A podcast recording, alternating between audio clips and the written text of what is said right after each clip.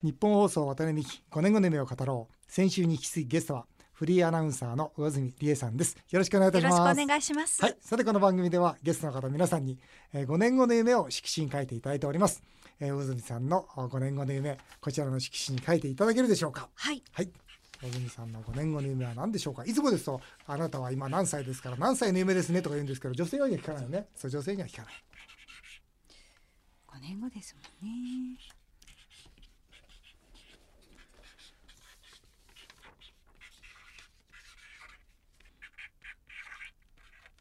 いいですね。5年後の夢。はい。書き終わりました。では、はい、魚住さんご自身でそちらの5年後の夢発表していただけるでしょうか？はい。5年後の夢。旗を楽にするために働き幸せの花をたくさん咲かせたいな。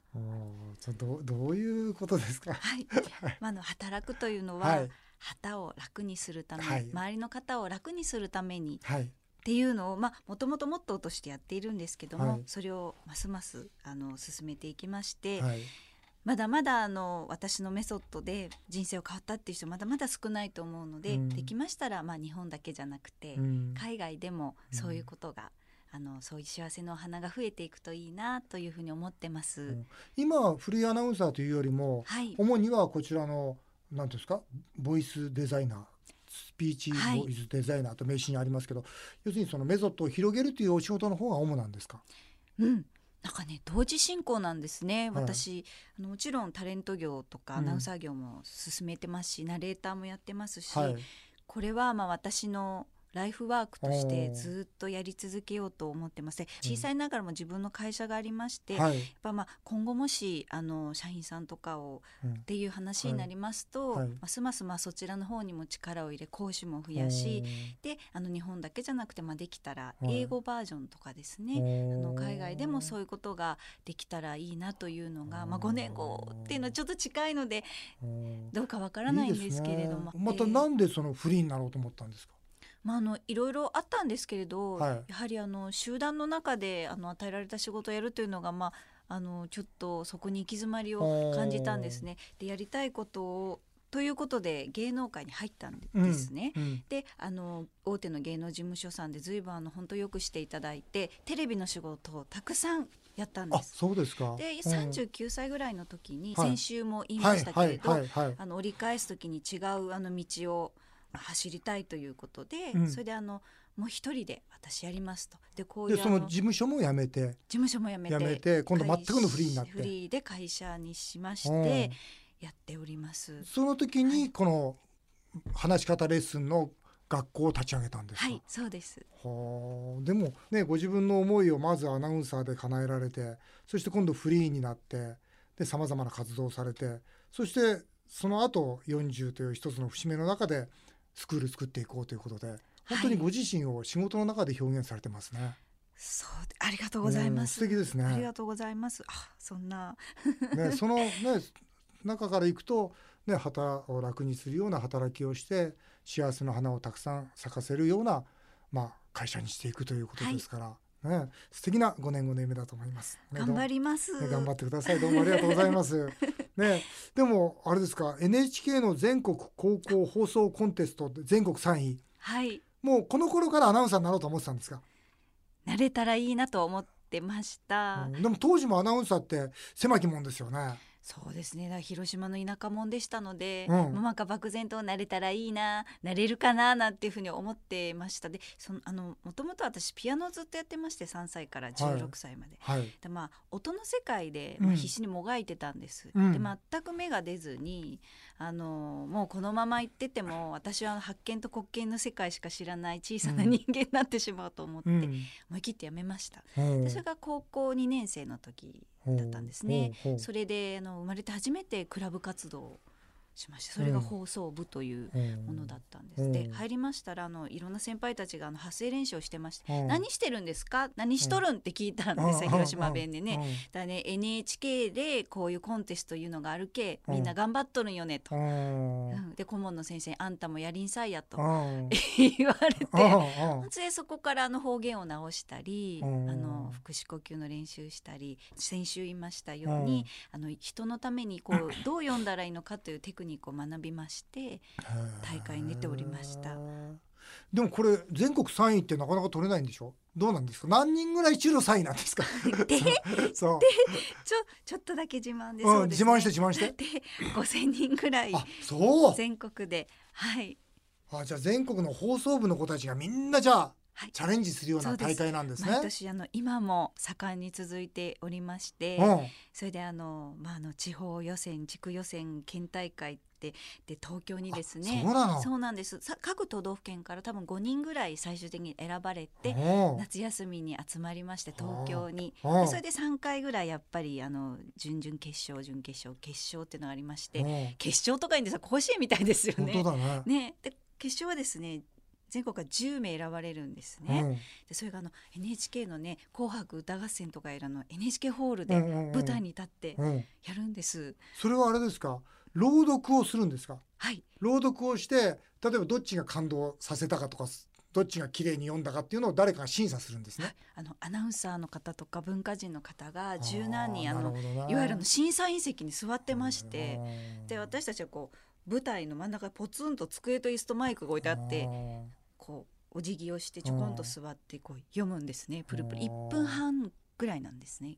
一分半で勝負が決まるんですねそうなんです。時間がもう決められてまして、うん学校名と名前とあの書籍名とあ書籍も決められてるんです。あ読む本をね。はいうん課題図書というのがあって、うんで1分31秒になったら失格なです。なんるほど。うんあ一分三十秒でそれを読み切らなきゃいけない。はい、うんで朗読部門だけじゃなくてアナウンス部門って普通のニュース原稿を読むバージョンもあったり、うんあとあの、えっと、番組を作る部門ラジオ制作部門とか、うんいろいろあるんですね。なるほどね。はい、で3位になってしまったわけですよね。そうするといよいよよしじゃあアナウンサーになってみようかなと思うじゃないですか。はい、でもそこから普通に慶応大学行かれるんですね。まああの浪人しまして、うん。広島駅前の予備校に1年通い、うん。ストレスで激太りしながら、うん。あの受けまして、うん。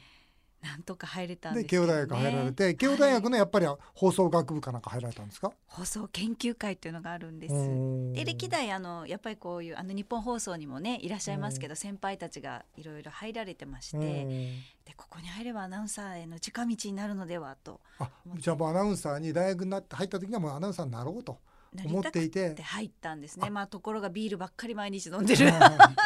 かね何なんだみたいなとこでしたけどうん。まあ楽しく過ごしうん。はい、まあ、なんとか入れまして。僕はあのみんなの夢を叶える会っていうまあ実ははい夢を応援する会を開いてるんですが、へーまあ、はい。そこでもその女子アナ志望という方が非常に多いんですよ。女子アナになりたい。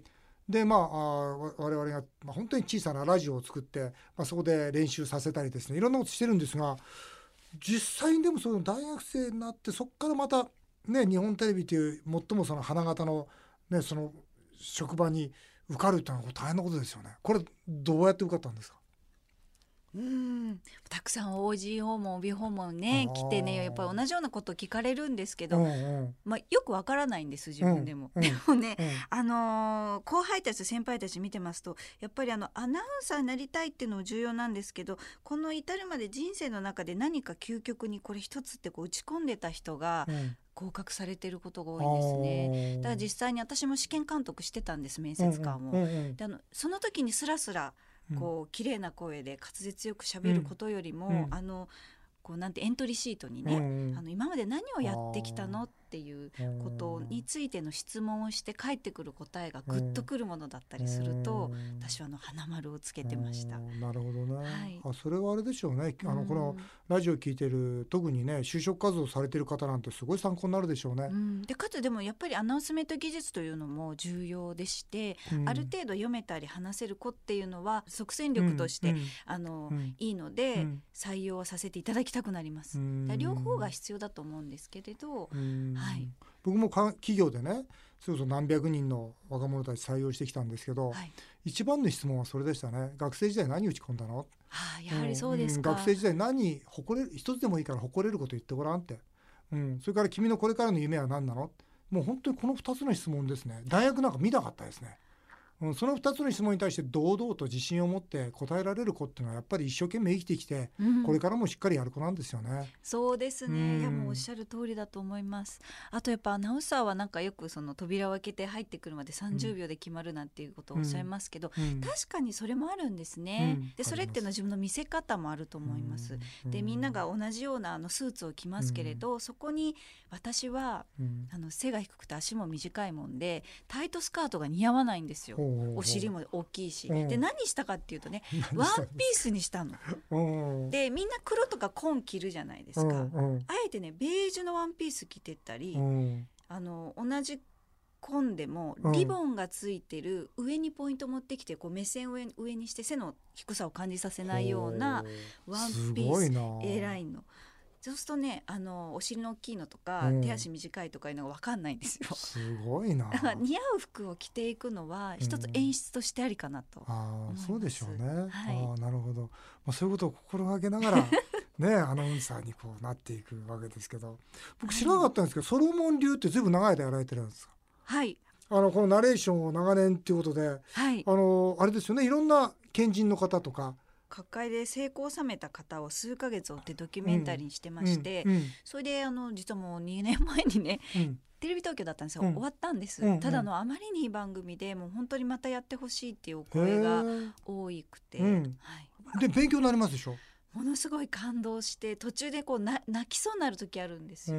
こうもう本当にどん底まで陥るので大抵の人が、大抵の人が、ね、病気になったり、ご家族を事故で失ったり、もう無一文になったりでそこからまたガーってこう人生も大,、大逆転みたいなところがあってね。もうねそれでものすごく私胸を打たれるんです。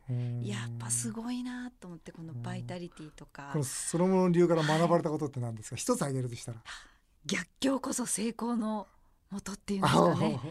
うん、やっぱ大失敗しないと ここまでの上り詰め方ないって成功されてる方は一度もとんでもないあの苦い思いをされているという、はい、そうですよね。親もすごいなと思って、まあ順風満帆の人生なんかないですもんね。ないですね。で最終的には皆さんなんかやっぱりその人のためにあの生きるんだというのを最終的に皆さんをおっしゃられるので、それが女優さんであっても音楽家の方でも経営者であっても。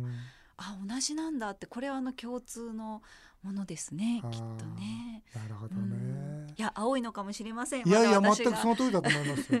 ね本当にその通りだと思います。ねい逆にね仕事を通されていい勉強されてるなって本当にありがとうございます。そう思いますよね。さて最後にもう一つお聞きしたいんですが、はい、食事術食事、はい、食事についてかなり詳しく書かれてますよね。はい。結構こだわれてます。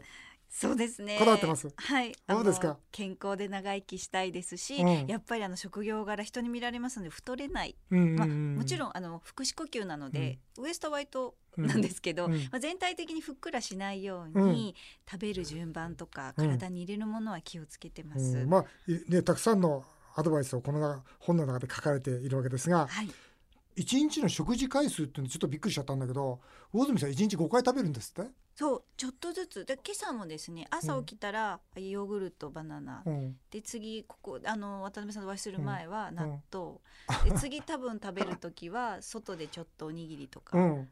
まあ、1日5食って昔からですか？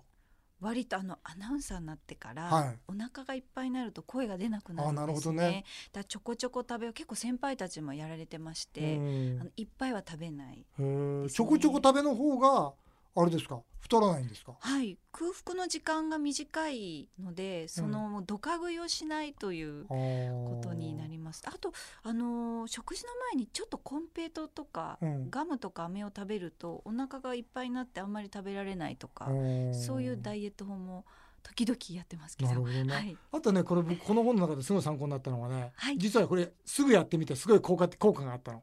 魚住式むくみ解消エクササイズ。ありがとうございます。これね、あのちょっとリスナーの方に教えたいんですけど。そう、あ、頬骨のすぐ下にね、このね、親指で押すんですよね。頬の下をですね、ちょうどなんでしょう小鼻のこの横ですね横横のちょっと下頬骨の下をぐっとこう押すと、はい、あのむくみが取れるん気持ちがいいですよね。はい、朝鏡を見た時うわおまんじゅうだみたいな 結構あるんですよ。ぐーっとしてでメイクの前とかに今日もしてきましたけれど。はい、いいですね。そしてこのこめかみね、はい、そのままこめかみを押して。あとこう耳をこうこうちょっとマッサージして。こうあるでしょ？バタバタさせるでしょ？耳を前後に。はい。そしてこのままこの首筋で鎖骨に向かってこう撫でるとリンパ液が流れましてむくみが取れます。これいいですよ。10歳若返る話し方のレッスン講談社、ね97ページ。97ページ。ぜひこの97ページを見ていただくと これがありましてね。まあ本当これはちょっと美容にも近いですけど私が実践していることです。これいいです。僕ねさあの車の中でこれ読んでからずっと車の中でやってますありがとうございます、うん、さらにすっきりされた感じなんかねすごくいい顔がねすっきりする、うん、気持ちいいですよね。そう、うん、だからこれはぜひ皆さんにもやっていただきたいなとありがとうございます。えー、あとありがとうを笑顔に添えましょうと。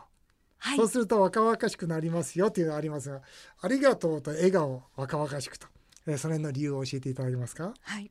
これあのちょっと先週も触れたんですけどやはり笑顔で「ありがとう」というよりもニコって笑って「ありがとう」というと、まあ、感じがいいのとやっぱりその何ですかねこう見た目も可愛く美しくなりますし男性もそうなんですよね。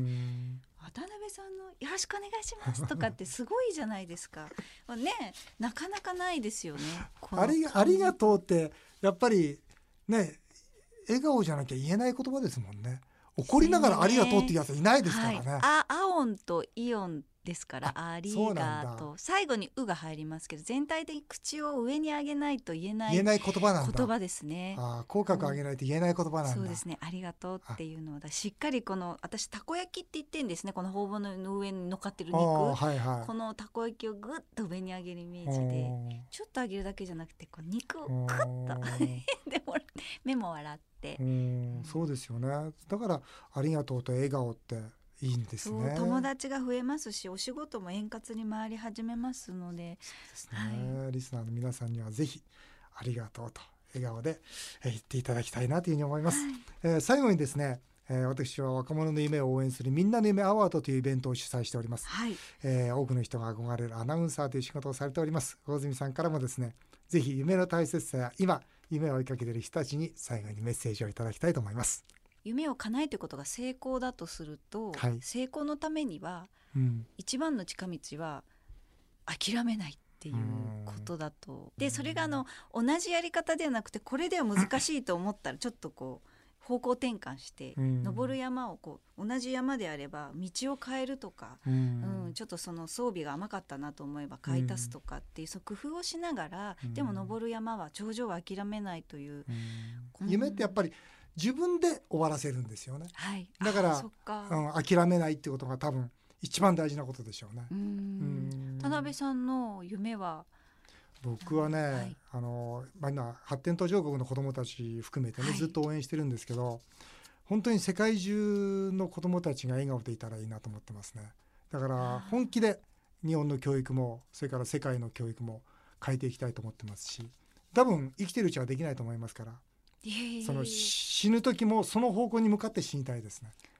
それは決めていることです。いやなんかもうステージが違いすぎてもう恥ずかしいばかりですとんでもないとんでもない。